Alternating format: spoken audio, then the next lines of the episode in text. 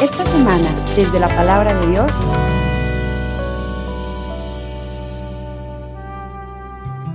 En aquel tiempo, Jesús fue conducido por el Espíritu al desierto para ser tentado por el demonio.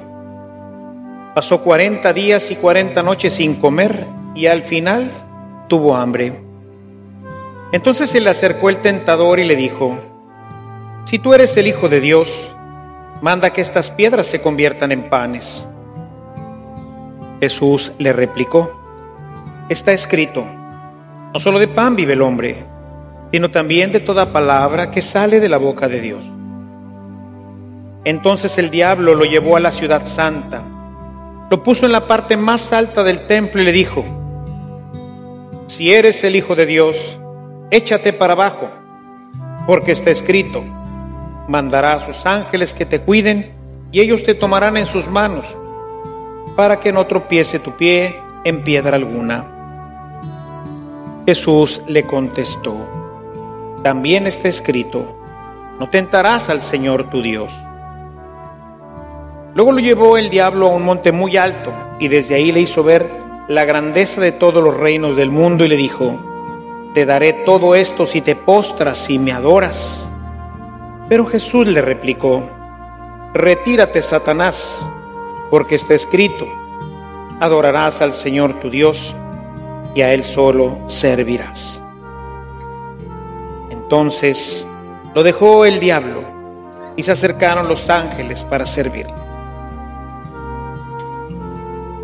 Palabra del Señor.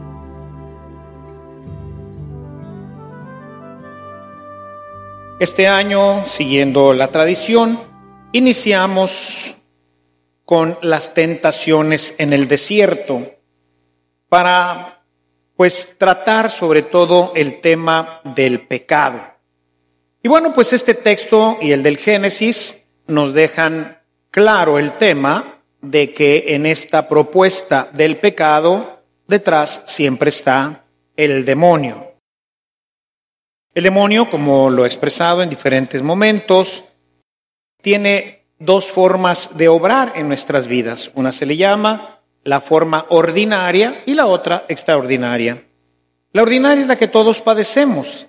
Es esta situación que tiene que ver directamente con la tentación, tiene que ver con el pecado. Es el influjo que él realiza para que el hombre pueda ser conducido hacia el pecado. La acción extraordinaria es la que ocurre en el tema que pues de repente aparece también en los evangelios de todas las personas que sufren una molestia particular del demonio, que puede llegar incluso hasta la posesión. Pero de lo que más tenemos que tener cuidado, porque eso nos afecta a todos, es precisamente el tema del pecado. Porque el pecado, como lo va a decir claramente el apóstol San Pablo, capítulo 6, verso 23 de Romanos, el salario del pecado es la muerte. Y Él nos quiere muertos, Él nos quiere frustrados, nos quiere fuera del paraíso. No sé si recordarán, hace un par de semanas hablábamos del reino de los cielos. El reino de los cielos que no es comida ni es bebida, dice Pablo, sino es justicia, es paz y es gozo. Y desarrollamos en esta homilía este tema del reino, así como para animarnos a buscarlo. Decíamos, si tu justicia no es más grande que la de los fariseos, no conocerás el rey. Te perderás de esta situación, de esta experiencia profunda de Dios en el alma que nos libera, que nos hace felices, independientemente si tenemos o si no tenemos, si estamos pasando por enfermedad o si estamos sanos. Es algo que ocurre, que acontece con una forma vital, poderosa en el alma de la persona. Y esa es la muerte. La muerte es no tenerlo. La muerte es no experimentarla. Y esta muerte puede tener diferentes grados. La oscuridad total, las tinieblas. El que vive en el pecado mortal vive en la oscuridad, en la oscuridad total. No tiene esta experiencia interna. Creo que todos, especialmente cuando somos chicos, hemos tenido la experiencia del miedo y el terror que se siente cuando uno está en la oscuridad, cuando no ve nada. Y cuando además se le dice, estás rodeado de enemigos. Imagínense qué tremendo entrar a una guerra cuando no alcanzas a ver a tu enemigo. Pero el enemigo a ti sí te ve. Él trae de esos lentes infrarrojos que le permiten ver en la oscuridad y tú no sabes ni por dónde te llega el golpe. De ahí podemos ir avanzando hacia la luz. Personas que van buscando una vida más cercana al Señor irán descubriendo que esa oscuridad se va haciendo cada vez más luminosa hasta llegar plenamente a la luz, el reino de los cielos. Entonces el pecado va generando más o menos oscuridad en nuestra vida. Por eso tenemos que erradicarlo lo más que se pueda. Siempre seremos pecadores, pero hay que ir avanzando del pecado mortal, intencional, me vale que eso, no voy a misa, no hago esto, si hago el otro, sé que está mal y como quiera lo voy a hacer. Pecado mortal, pecado grave, intencional. Ir pasando desde ahí al pecado mortal, no intencional. A veces hacemos cosas muy graves, pero porque nos ganan las pasiones. Sabemos que no debemos hacerlo, pero nos ganan las pasiones. ¿Recuerdan el texto de Pablo, capítulo 7 de Romanos? En esta época, pues vale la pena darle una repasadita a partir del verso 14, en donde dice, hay una fuerza dentro de mí que me empuja hacer lo que no quiero. Hago el mal que no quiero y dejo de hacer el bien que sí quiero. Yo creo que en eso todos estamos de acuerdo. Nadie quiere engañar a la esposa, ni golpear a una persona en general. No queremos hacer el mal, pero dentro de nosotros está esta fuerza, ¿no? Recordemos también otra cita importante con la que vale la pena iniciar nuestra cuaresma para trabajarla. Salmo 51, verso 5. Pecador me concibió mi madre. Es decir, nací descompuesto. Voy a tender naturalmente para el monte me va a gustar, me va a ganar lo que hoy nos presentan las tentaciones. Me gusta el poder, yo aquí mando. Me gusta el placer, véngase. Y me gusta tener. A todos. O sea, nadie puede decir, no, padre, a mí no. No es cierto, mientes. Mientes, dice San Juan, ¿verdad? Y el que diga que no comete pecado, miente. En su primera carta dice, miente. ¿Por qué? Porque es verdad. O sea, nos sale naturalito. ¿Por qué? Pues porque pecador me concibió mi madre. Entonces necesitamos una fuerza que la contenga. Por eso ese capítulo maravilloso de San Pablo, del capítulo 7, donde termina San Pablo diciendo, ¿quién me librará de este cuerpo de muerte? Es decir, ¿quién hará que ya esto que sale de mi corazón no salga? ¿Y qué termina diciendo en el verso 25? Solamente Dios. Solamente Dios puede ayudarme. No hay nada más, no hay ninguna otra situación que pueda yo hacer para que esto no ocurra en mi vida. Porque pecador me concibió mi madre. Esta tendencia, esta situación es la que vemos en el Génesis, aun cuando ellos no tenían pecado, no tenían esta tendencia, pero el demonio es muy hábil. Él sabe que aunque no está la tendencia, sí está el gusto. Y escuchamos hoy en este texto del Génesis, capítulo 3, cómo le ganó la tentación. Dice, y viendo que era rico, el día que el pecado ya no nos gusta, ese día dejamos de pecar. Porque qué sabroso es pecar. Si no fuera bueno, pues nadie lo haría. Yo creo que nadie caminaría sobre leña encendida, ¿no? De burro, me quemo las patas. Pero si en vez de eso, así con este calorcito que empezamos ahora a sentir aquí en Monterrey, ay, pasar por uno de esos cristales de agua, ¿no? Ah, qué rico se sienten los pies, ¿no?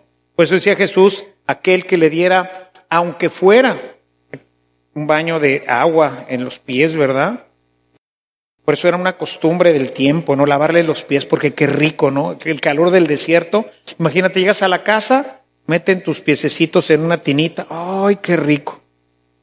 Todo el cuerpo se refresca, ¿no? Y tú ves aquel bello estanque y te metes. Y cuando te das cuenta traes las patas quemadas. ¿Por qué? Porque el demonio, su trabajo, una de sus técnicas favoritas, es hacerte ver las cosas como no son. Es entender la ley como no es. Es empujarte a dudar de la palabra de Dios. Y vean hoy que sigue teniendo gran éxito en la sociedad, en nuestra cultura. Nos hace dudar de la palabra de Dios. No es bueno que el hombre esté solo. Será.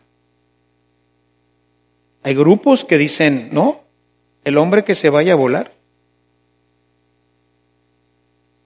Es la acción pertinaz de este enemigo que busca destruir nuestras vidas, como destruyó la de Adán, la de Eva y la de tantos otros, como destruye nuestra vida, porque cada vez que pecamos nos alejamos de la luz y dejamos de ver a la esposa como es, al esposo como es, a los hijos, a los padres, a nuestra sociedad, al hombre, a la mujer, a todo. Toda nuestra mente se va nublando, se va oscureciendo y entonces tiramos pa'l monte y destruimos todo lo que está a nuestro caminar. Falta la luz, la luz de Dios en el corazón del hombre, que esto ha sido algo que no le ha fallado al demonio. Sin embargo, Dios, en su infinita bondad y misericordia, no ha querido que las cosas, sabiendo cómo opera este maldito, tuviéramos nosotros la chance de pues, darnos cuenta y correr. La única forma, hermanos, la única forma de escapar del pecado es huir. El que lo enfrenta, ahí muere. Si tú no le huyes a la tentación, te va a convencer. ¿A qué se quedó platicando Eva con el demonio? Tenía bien claro. Dios nos dijo, del árbol que está en el centro del paraíso, no comas, ni siquiera lo toques. Lo tenía bien claro. Se lo dijo el demonio. Pero el demonio le sigue tirando un rollo. Y finalmente la convence. ¿De qué la convence? De que Dios miente. De que no es cierto que se van a morir. Al contrario, este es un envidioso, no quiere que sea como él. Y entonces, ahora sí la pasión. Dice, y viendo que era bueno, apetitoso a la vista, tomó de él y por eso, hoy quisiera repasar un poquito este proceso para estar alertas. Quisiera que abrieran sus Biblias. Es la carta del apóstol Santiago, el capítulo 1, a partir del versículo 13. Fíjense, ninguno al ser tentado diga, es Dios quien me está tentando pues Dios no puede ser tentado por el mal, ni tampoco Él tienta a nadie. ¿Qué es la tentación? Es la invitación a pecar. Es la invitación a brincarte las trancas. Es la invitación a hacer lo que no debes hacer. Apaga la tele. Pum, se abre la disyuntiva. Apago, no apago. Obedezco, no obedezco. Ahí se abrió, estábamos todos muy contentos. Pero entonces viene la tentación. El demonio va a ayudar a provocarla muchas veces. Va a hacerla al menos más intensa, más visible. Estás en la casa con el novio, la novia, los papás salieron al cine, le tienen confianza los muchachos porque son muchachos cristianos, buenos, están en los grupos de la parroquia Y están solos. Y bueno, pues están ahí platicando, se toman de la mano, se dan un besito, luego otro, y hay Carlitos. Pip, pip, pip. Huye. En este momento, patas para cuándo son. Pero viendo que es bueno, que es rico, que es sabroso. Y entonces el demonio viene y te dice, no pasa nada. No pasa nada. Esas son ondas de Dios, de la iglesia, cosas, pero no es así. Y te vienen todas las ideas que nos vienen hoy de la televisión, en donde ves a los chicos que se besan y luego tururún, tururún, ¿verdad? Y el demonio empieza a jalar, a aventar material, mucho material a la cabecita de cada uno de los dos, duro, duro, duro, duro. Y, tú dices, me voy, no me voy. Bueno, sí me quedo. Estás muerto. Miren lo que dice, para que vean cómo jala esto. Y vean que no es que yo se los platico, luego dicen, no, hombre, es que el padre maestro es bien exagerado y todo este rollo. No, es la palabra.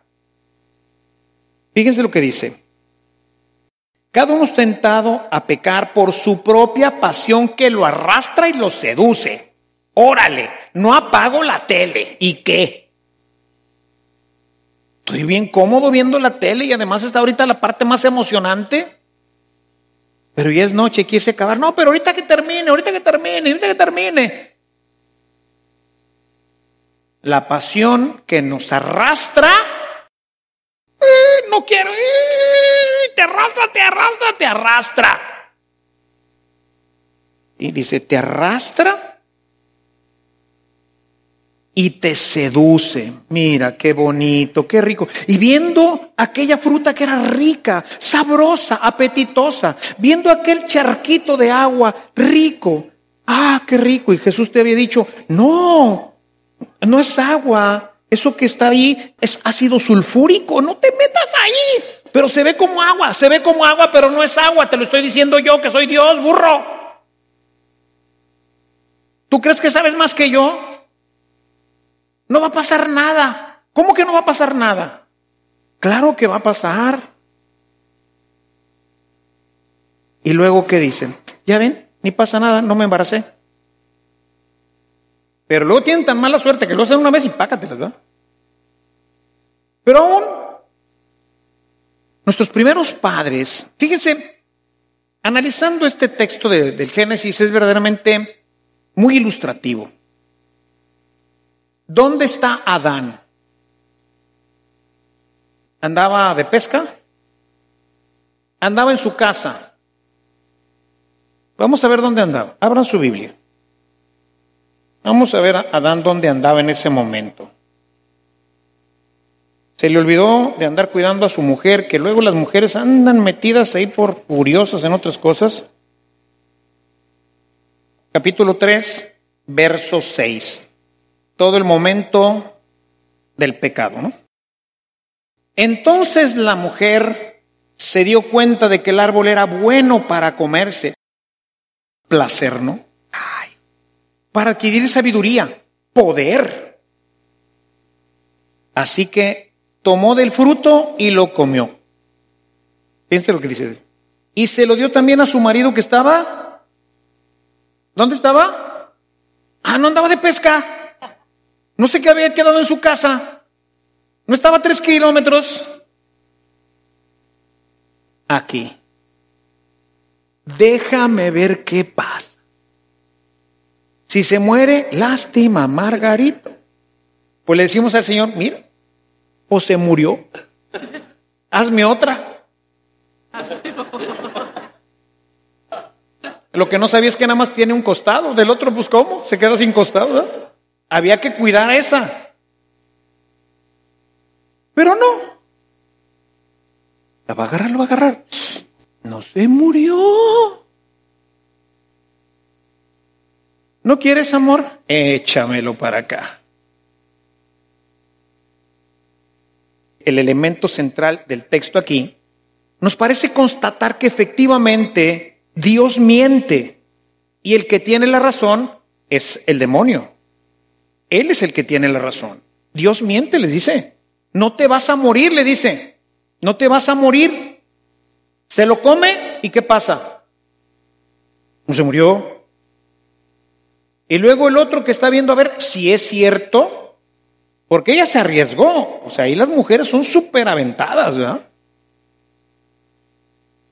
De veras, son muy especiales, ¿verdad? Ahora me juzgan y critican mucho en el tema de lo de la mujer y misógino y todo lo demás, pero yo veo en la mujer a alguien no solamente muy valiente, sino muy arrojada, muy arriesgada. Tiene muchas cualidades muy valiosas y esta es una. Pero pues a veces te lanzas y te puedes estrellar cuando no sigues lo que dijo Dios. ¿Qué te dijo Dios?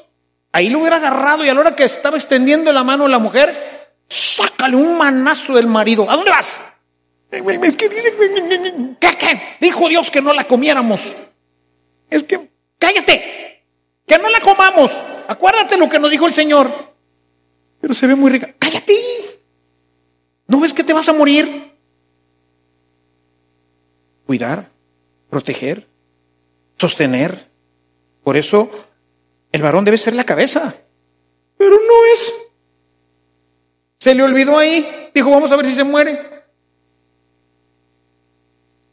Vean hasta dónde yo siempre he dicho, el más egoísta de los dos es el hombre. Constatar que Dios no tiene razón. No va a pasar nada, hombre, te vas con la chica y qué. Lo vas a ver tu esposo o tu esposa. No lo sabe. Cubre bien las huellas. Haz bien el pecado. Tarde o temprano, hermanos, la mala fruta aparece en la charola. Y entonces, como diría Jesús, vendrá el llanto y la desesperación. Pero continuemos con Santiago. Regresemos entonces a Santiago viendo que Dios sí tiene razón y que aunque el demonio venga y te diga no pasa nada, que trate de convencerte que sí puedes pecar y que no va a pasar nada en tu vida, que tú puedes brincarte las trancas y no te va a pasar nada en tu vida, es falso. San Pablo escribiendo a los Gálatas capítulo 6 verso 7 dice, lo que siembres, cosechas. Siembras en la carne, ¿qué recoges? Muerte y destrucción. ¿Qué sembraste? Papas. ¿Y qué quieres recoger? ¿Elotes? Sembraste papas, compadre. Eso vas a recoger. Sembraste en el espíritu, ¿qué recoges? Vida y felicidad. Lo que siempre recoges. Y empieza diciendo, no te engañes, porque el hombre trata de engañarse y el demonio siempre está ahí para decirte, es mentira lo que dice Dios, no te va a pasar nada, no te vas a morir, no te va a regañar tu papá, no, no, yo le digo a los adolescentes, hermanos, entiendan ahorita, antes de que sea muy tarde, que todas tus acciones siempre tienen consecuencias. Buenas te ha sobrado bien, malas, te ha sobrado mal. Todas. Absolutamente todas mis acciones en el mundo tienen consecuencias. No puedo pensar que haya acciones que no van a tener consecuencias. Todas tienen.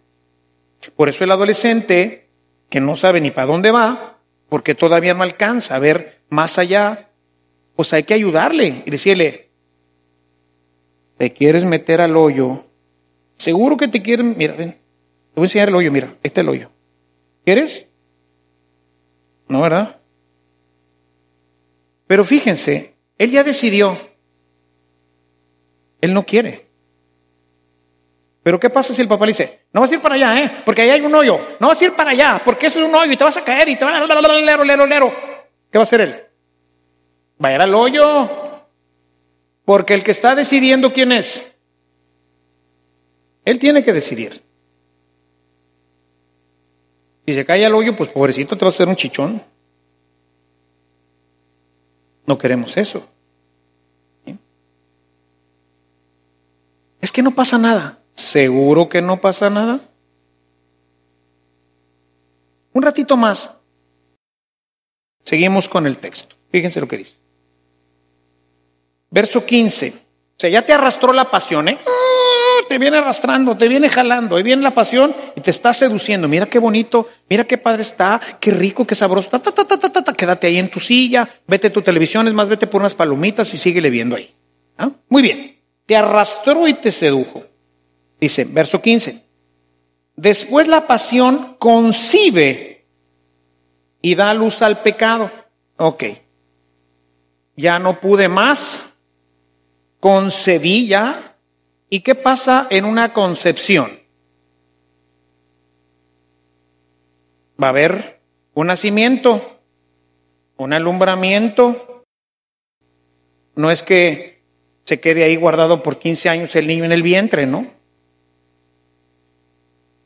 Concibes y das a luz. Se concibió el pecado, ya marchaste. Ya marchaste. No corriste a tiempo. Se concibió el pecado. ¿Me quedo en la tele? No me quedo. ¿Me quedo? No me quedo. ¿Qué, me, quedo? Mm, está trabajando, ¿eh? Está trabajando, está trabajando. Poco. Concibes. Y me voy a quedar al cabo. Y empiezan todas las... ¿eh? Al final, ¿qué das? ¿A luz? Pues das a luz al pecado. ¿Ya te quedas? Pero eso no es lo más malo. Fíjense lo que dice enseguida. Y una vez consumado, una vez que ya se dio a luz el pecado, una vez que te quedaste, una vez que te fuiste con el novio, con la novia, con la amiga, el lero, lero, hiciste la tranza, una vez que ya consumaste el pecado, dice, ahora se engendra la muerte. Y vean que también habla de un engendramiento. ¿Te vas a morir en ese momento? No. Los chicos que se adelantan, ¿se van a morir en ese momento? No. ¿Qué va a pasar? Una vez y otra vez y otra vez. Y va creciendo ahora la muerte. Y luego se casan. Y es que llegan a casarse. ¿Y qué pasa en el matrimonio? Problemas, discusiones, no me entretengo demasiado en esto. Hay muchísimos elementos aquí que vale la pena revisar en este tema, sobre todo de la relación íntima de los chicos, porque piensan precisamente que no pasa nada. No se dan cuenta que engendraron la muerte. Cuando Adán y Eva pecan, engendran la muerte, seducidos, arrastrados por la pasión, seducidos por el demonio que les vino a endulzar la orejita, Finalmente concibieron el pecado y lo dieron a luz. Se comieron la fruta. Se lo comieron. ¿Y qué pasó? En ese momento se engendró la muerte. Inmediatamente su primer elemento fue, estoy desnudo. Y se cubrieron con unas parras. Segundo, se fueron a esconder de Dios. Oyeron que Dios venía y se escondieron les dio miedo tener relación con Dios. Después, ¿qué pasó? Se acusaron mutuamente. Esta mujer que tú me diste, ¿para qué me das esta mujer? Si no fuera por ella, yo estaría bien. Si algo tienes, pues aquí con ella. La mujer atorada ya, no tiene para dónde escaparse, acusada por el marido, él es el que la está acusando, pues tiene que echarle la culpa a otro. Y entonces dice, no fui yo, fui la serpiente. Ah, maldita serpiente, Señor, ¿para qué me pones serpientes aquí? Si no hubieras puesto a la serpiente, yo nunca hubiera pecado. No pasa nada. Se engendra. Y el final, ¿cuál es el final de esta historia? De patitas fuera del reino. Perdieron todo. Todo lo perdieron. Perdieron el amor entre ellos. Perdieron la relación con la naturaleza. Ahora odian la naturaleza, esta maldita naturaleza que es la que ha hecho. Ahora el hombre tiene que trabajar, tiene que hacer producir la tierra, cuando antes lo único que tenía que hacer era levantar los frutos, porque Dios había sembrado para ellos esto. Todo lo que Dios había hecho, todo lo que Dios tenía para tu matrimonio, todo lo que Dios tenía para tu familia, lo tiraste a la basura. Cuando el pecado da su fruto. Se concibe la muerte. Y finalmente mueres. Y se muere el matrimonio. Y eso produce estragos terribles en la vida de las personas y también en la sociedad. No pasa nada. ¿Qué dice el Señor sobre esto? Aguas. Primera de Juan capítulo 2, verso 15 y 16. No le sigan la corriente al mundo, por favor. Chicas, chicos, si el mundo les dice una cosa, no le hagan caso. Vean qué dice Dios. Porque el mundo te va a ofrecer eso que te gusta, pero que no es bueno para ti. Recuerden que San Pablo dice que todo me es válido, ¿verdad? Pero no todo me conviene. El tema del sexo tendrán que ver más adelante, ¿verdad? O sea, ¿está prohibido? No, hay que esperar. ¿Dios no les iba a dar del fruto del árbol? Claro que sí. Dice Apocalipsis, y al que salga vencedor le daré a comer del fruto de la vida, la vida eterna. Por eso dice, quítenlos de ahí, no se fuera, porque estos canijos vienen y agarran del árbol de la vida también. No van a respetar nada. Pero era para ellos. Todo, hermanos, todo es para nosotros, carambas. Nada más que no todo nos conviene, no todo es el momento de vivirlo. No me puedo quedar a ver una serie, sí, pero ya estudiaste. No, estudia. Luego habrá tiempo para esto. Hay tiempo para todo, pero todo llega en un determinado tiempo y hay que saber, pues, vivir esos tiempos. ¿Para qué echas a perder tu vida? Como le echaron ellos. ¿Por qué nos quedamos sin el reino, hermanos? Porque concebimos la muerte. Primero concebimos el pecado, nos arrastran nuestras pasiones. Y luego, esto nos lleva a darle luz, a concebir la muerte. Y cuando la muerte da luz, estás en el infierno. O en el infierno en esta vida, en una vida destrozada, en un hogar destrozado, etcétera. O sea, terrible. Vean nuestra sociedad. ¿Por qué? Porque no han leído esta primera de Juan 2, 15, 16. No se dejen seducir por sus ojos, ni por sus placeres. No le hagan caso a esto, porque los va a llevar a la muerte. Hoy nos dejamos inducir por lo que dice el más media, por lo que dicen las redes, por lo que dicen las películas, incluso por lo que dicen a veces los gobiernos y a veces las escuelas, en fin, hoy vivimos un mundo de confusión terrible que invita al hombre a pecar. Es un mundo que como nunca antes está siendo conducido y seducido por esta acción perversa del maligno que busca echar a perder tu vida, tu matrimonio, tu sociedad, tu relación con tu hermano, con tu hermana, con tu hijo, con tu padre. Qué terrible, hermanos. Cuando el reino es justicia, paz, gozo en el Espíritu Santo. Es una maravilla. Era una maravilla el reino, ¿no es cierto? Lean el principio del capítulo 2 de Génesis. Por donde lo veas, ¿no? Por eso llamamos a las cosas maravillosas el paraíso, ¿no?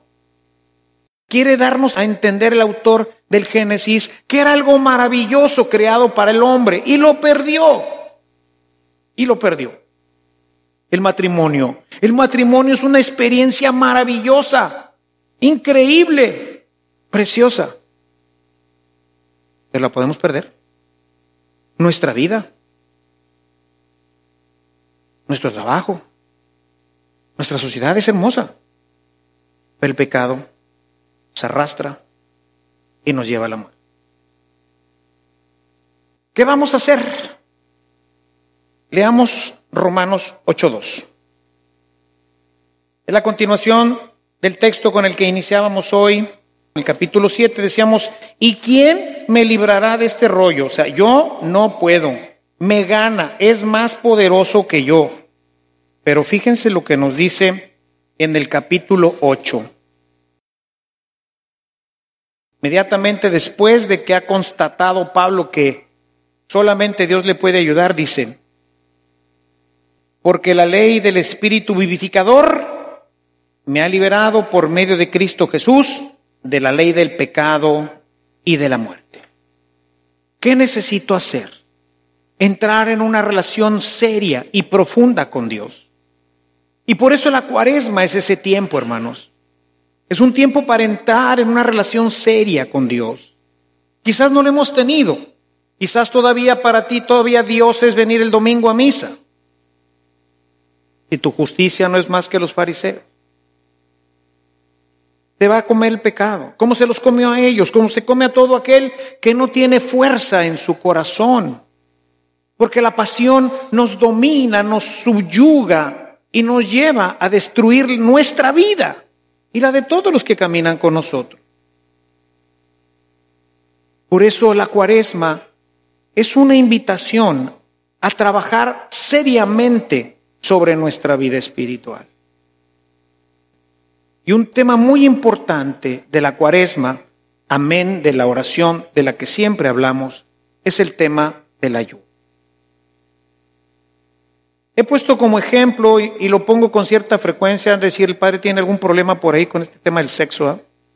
pero es que es bien plástico, es bien fácil de verlo, ¿no? O sea, no da mucha chance para moverse para otros lados, ¿no? En este ejemplo que les ponía, ¿no? Del chico y la chica, la cosa se pone medio tirante ahí porque, ay, Carlitos, no está la mamá ni el papá y pues este último besito estuvo bien sabroso. ¿Qué sigue? Huir. Eso es lo que sigue. Pero la pregunta, ¿podrás? Ahí está el tema. ¿Podrás? Eso va a depender de tu oración y sobre todo de tu ayuno.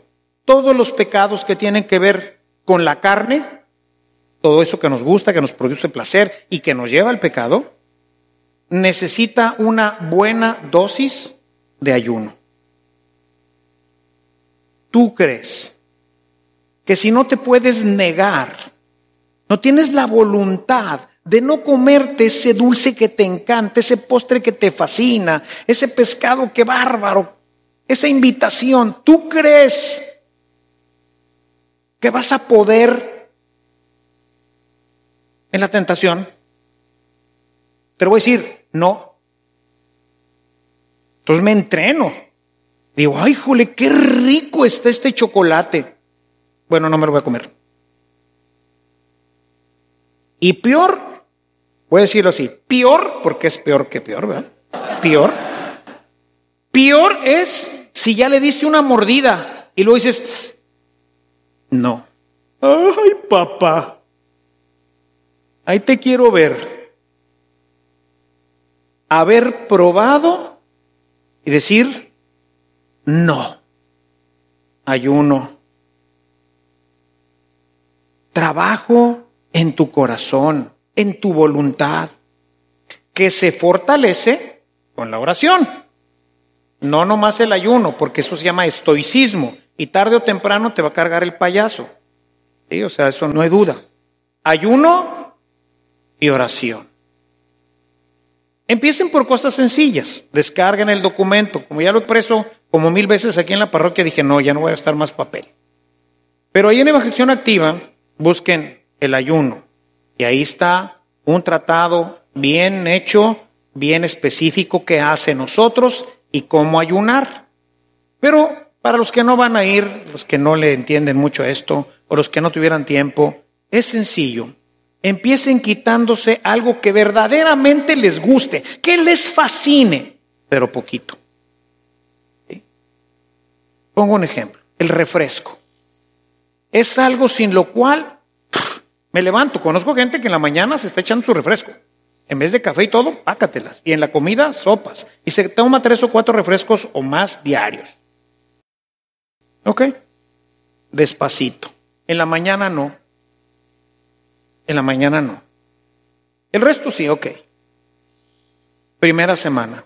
Segunda semana, el de mediodía, tampoco. Tercera semana, tampoco el de la tarde. Cuarta semana, cero refresco. Y te vas a dar cuenta que no lo necesitas. Que es esa seducción del paladar, esa seducción que te arrastra, que te arrastra y te tiene clavado. Y además imagínense la cantidad de dinero que hoy se paga por los refrescos, el cigarro. Córtale tantito, poquito a poquito. Yo así de que el cigarro, yo fumaba mucho. Pero fueron como cinco o seis cuaresmas, no crean que en la primera me deshice de esto, ¿ah? Sí, así es este rollo. Porque terminaba la cuaresma y decía, bueno, ahora sí ya. Estaba esperando fuera Pascua y había comprado mi cajetilla. Ya la tenía, pero así, y en las mañanas las veía y. Ay, ya merito te alcanzo. Pero bueno, ese trabajo me fue llevando a dejarlo. Y otros factores en mi vida, pero uno de ellos fue ese trabajo, ¿no? El postre, el chocolatero. Bájele tantito. Bájale tantito a la cantidad. Sírvete la mitad, decía un místico de la Edad Media. Levántate de la mesa con hambre y de la cama con sueño. ¿Mm? Órale. Sonó el despertador. Bueno, diez minutos. No, ni más, para afuera. Órale. Yo los invito a trabajar, hermanos. Pecador nos concibió nuestra madre. Y tenemos un maldito cornudo que siempre empuja y te la pone facilita para que le entres. Termino con una anécdota así rápida que me pasó ayer. Estoy en mi época de ayuno y entonces ayer fui a un bautizo de mi sobrino y le dije, me, dice, oye, ¿te ibas a venir a comer a la casa? Digo, pues ya ves que ando ahí. Le dijo, pues déjame ver a ver qué puedo comer de lo que vas a ofrecer. ¿Y qué creen que estaba haciendo ahí? Unas enchiladas. Que estaban de esas como empanadas, ¿no? De. Y estaba ahí la señora que la estaba haciendo, entonces el olorcito de la fritanga, ¿no? Me aguanté un rato ahí porque todavía no comían, nada más estaba aguantando el olor y acá yo pensando, viene el demonio, ¿eh? Una, porque soy fritanguerísimo. Una, pues, fíjense cómo trabaja, ¿no? Ya tienes tres días de ayuno, te mereces un premiecillo, ¿no? Una. Y entonces es el tiempo de decir, patas para cuando son. Carnal, muchas gracias. Oye, te va así, es que. Y ya cuando me iba, le digo, aguanté una hora de olor, no más. vamos a trabajar en esto, hermanos. Y vamos a pedirse en este momento al Señor. Señor, queremos pedirte que nos ayude a ser una excelente cuaresma. Ayúdanos a trabajar especialmente el tema del ayuno, que tú sabes que nos cuesta trabajo porque pues nos gusta todo como a Eva, viendo que es bueno, rico, apetitoso fácilmente y ayudado por el enemigo que viene y te dice no pasa nada, al cabo es una, luego te repones, nadie lo va a saber, etcétera. Con facilidad nos seducen. Ayúdanos, Señor, a trabajar fuertemente el tema del ayuno y apoyarlo grandemente con la oración. Te lo pedimos a ti que vives y reinas y que eres Dios por los siglos de los siglos. Amén. Si esta reflexión ha sido de utilidad para su vida espiritual, le invitamos a visitar nuestra página en internet www.evangelizacion.org.mx, en donde encontrará otros temas que seguramente continuarán produciendo fruto en usted. Que la paz de Jesucristo permanezca en usted y toda su familia, y que la ternura de María abrace su corazón.